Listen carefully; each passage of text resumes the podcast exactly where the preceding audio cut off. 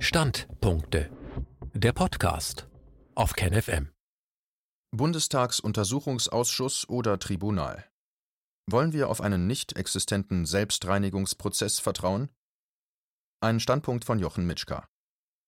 Die Forderung von Ken Jebsen nach einem Corona-Untersuchungsausschuss, ausgehend der letzten Ausgabe von Me, Myself and Media 57 auf dem Portal KenFM, hat nicht nur die bereits existierenden Gesinnungsprüfungsseiten, auch Faktenchecker genannt, auf den Plan gerufen, sondern auch neue Verfechter der einzig wahren Meinung, welche verzweifelt versuchen, die öffentliche Meinung davon abzuhalten, den Glauben an die Aussagen der Regierung zu verlieren. Die Chance, dass es überhaupt zu einem Untersuchungsausschuss im Bundestag kommen könnte, ist gering, denn praktisch alle im Bundestag vertretenen Parteien haben die Maßnahmen der Regierung aus Furcht, durch einen populistischen Angst-Tsunami in Ungnade zu fallen, unterstützt. Und nun ist die Paria-Partei AfD die einzige, welche einen Untersuchungsausschuss fordert, und andere Oppositionelle trauen sich nicht, gemeinsame Sache mit der AfD zu machen, aus Angst vor Querfrontvorwürfen und den üblichen Totschlagargumenten. Aber selbst wenn es zu einem Untersuchungsausschuss kommen würde, bleibt die Frage, welches Ergebnis ein solcher Ausschuss denn erzielen könnte. Was wurde denn durch die diversen vorhergehenden Untersuchungsausschüsse erreicht? Schauen wir uns den vielleicht größten Skandal der letzten Jahre an, der angeblich durch die NSU-Untersuchungsausschüsse aufgearbeitet wurde. Was war das Ergebnis? Die wichtigsten Unterlagen verschwanden für 120 Jahre in der Geheimhaltung. Man schaue sich die Liste der Untersuchungsausschüsse an und überlege dann, welcher davon ernsthafte Folgen und eine echte Auswirkung auf die öffentliche Meinung hatte. Ich glaube, ein Untersuchungsausschuss mehr oder weniger würde keinen Einfluss auf die Gesellschaft haben. Das Verfahren würde sich über Jahre hinziehen, in der Zwischenzeit werden Fakten geschaffen, das Interesse an dem Ausschuss wird immer kleiner und die Medien tun alles, um die Nachrichten zu verwässern. Was wäre eine Alternative? Das Tribunal. Als Alternative bietet sich ein öffentliches Tribunal an. Natürlich werden weder die Regierung noch die Regierungspolitiker an diesem teilnehmen, aber ist dies wirklich notwendig?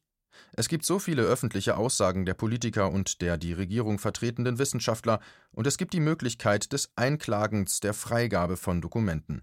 Frag den Staat hat eine gute Historie der Beschaffung von Unterlagen, die scheinbar in den staatlichen Tresoren versteckt gehalten wurden, auf diese Weise besteht zumindest die vage Möglichkeit zu rekonstruieren, was wirklich passierte und wer für was verantwortlich ist. Die Richter. Als Richter und Moderatoren des Verfahrens sollten ausländische Persönlichkeiten wirken, die noch nicht mit einer expliziten Meinung zur Corona-Affäre aufgetreten waren, also nicht als voreingenommen gelten können. Vorzugsweise sollten sie deutschsprachig sein. Idealerweise gehören sie unterschiedlichen politischen Richtungen an, alternativ oder zusätzlich könnte man pensionierte deutsche Richter oder Politiker hinzuziehen, welche als Autoritäten allgemein anerkannt werden und noch nicht mit einer klaren Meinung in der Öffentlichkeit aufgetreten waren.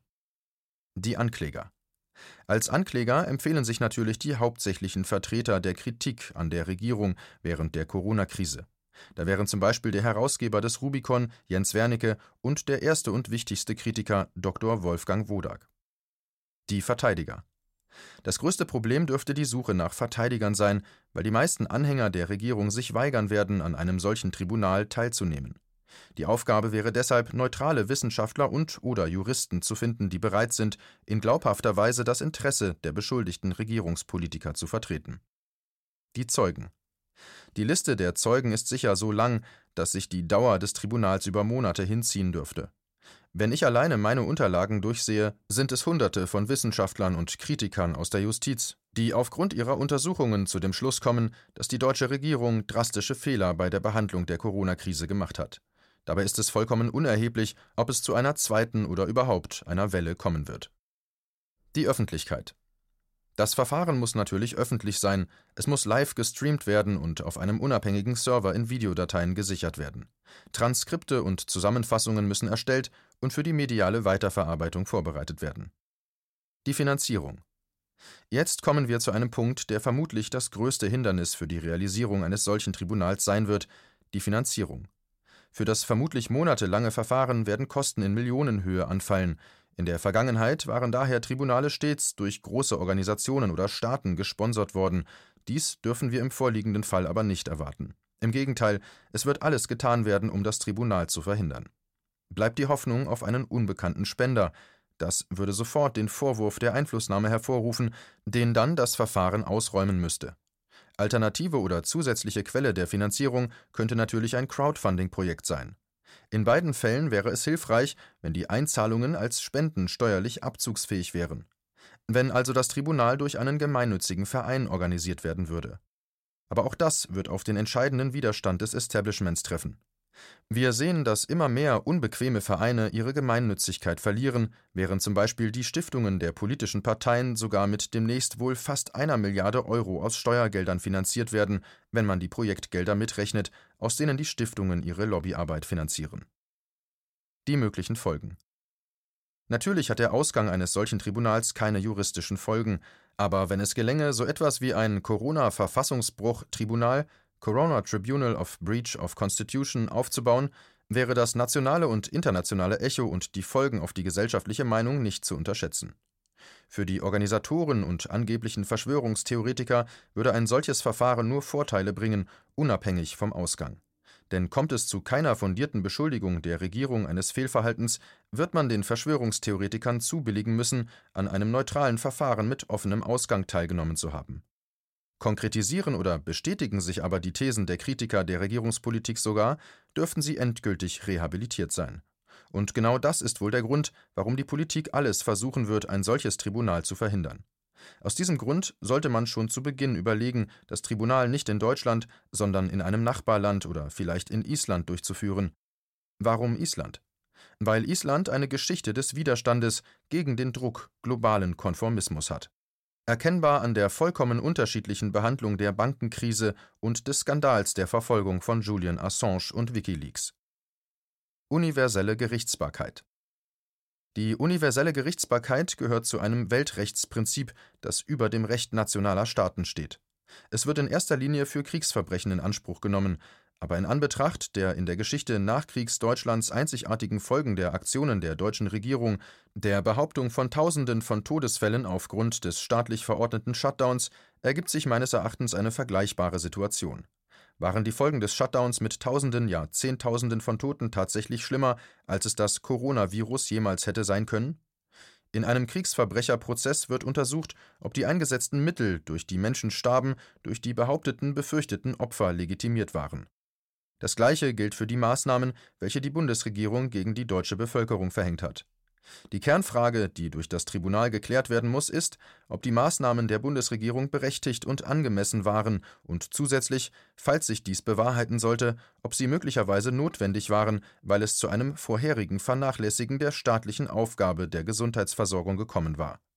Natürlich wird die Basis der universellen Gerichtsbarkeit weder von den Medien noch der Politik anerkannt werden bliebe im Fall einer Verurteilung die Übergabe der Unterlagen an ein Gericht, das eine Verfolgung vornehmen könnte.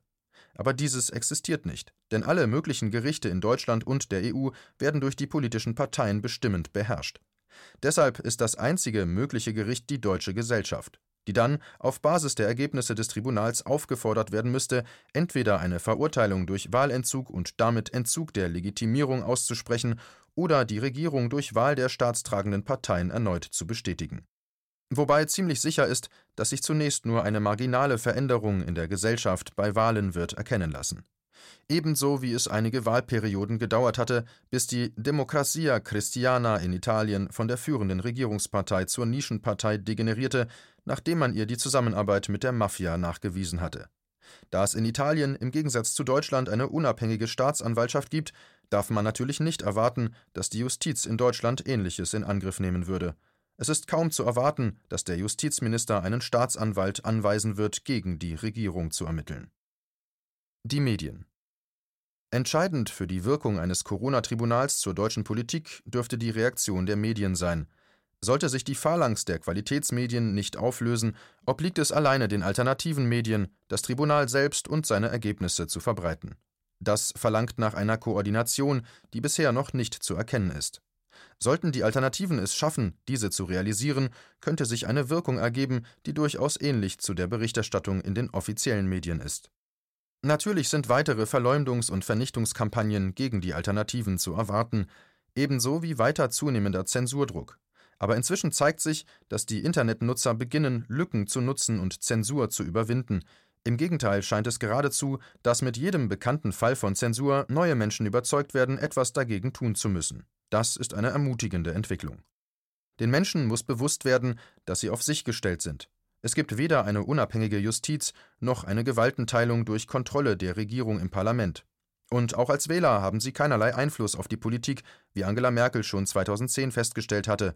Deshalb ist die Gesellschaft, alleine auf sich gestellt, dafür verantwortlich, ob eine Regierung legitimiert wird, indem die Wähler zu den Urnen gehen, oder delegitimiert wird, indem die Wähler sich weigern, ihre Stimme abzugeben. Wenn einmal weniger als 50 Prozent der Wähler den politischen Parteien das Vertrauen entziehen, entsteht eine Legitimationskrise, welche nur durch Veränderungen gelöst werden kann. Und Veränderung bedeutet dann, endlich die Versprechungen einzulösen, welche uns das Grundgesetz einst gab. Eine Verfassung, über die das deutsche Volk abstimmen darf, die Strafbarkeit von Verletzungen der Verfassung und die Realisierung von echter Gewaltenteilung. Leider ist die Delegitimation durch Wahlentzug die einzige Waffe, über welche die Menschen in Deutschland verfügen, nachdem die politischen Parteien den Staat gekapert und sich untertan gemacht haben. Die politischen Parteien haben alle Waffenüberlegenheit auf ihrer Seite, die Medien, die angeblichen Säulen der Gewaltenteilung und schließlich die Waffen, mit denen man nicht nur wirtschaftlich, intellektuell oder gesellschaftlich, sondern auch physisch töten kann. Versuchen wir den Weg eines Tribunals und versuchen wir, die wenigen Mittel zu nutzen, die wir zur Verfügung haben. Schon alleine, damit unsere Nachkommen nicht wieder fragen müssen, und was habt ihr getan? Und, liebes Establishment, nehmt diesen lächerlichen Versuch doch als Gelegenheit, um zu demonstrieren, wie demokratisch und liberal ihr seid, nutzt das Tribunal als Feigenblatt.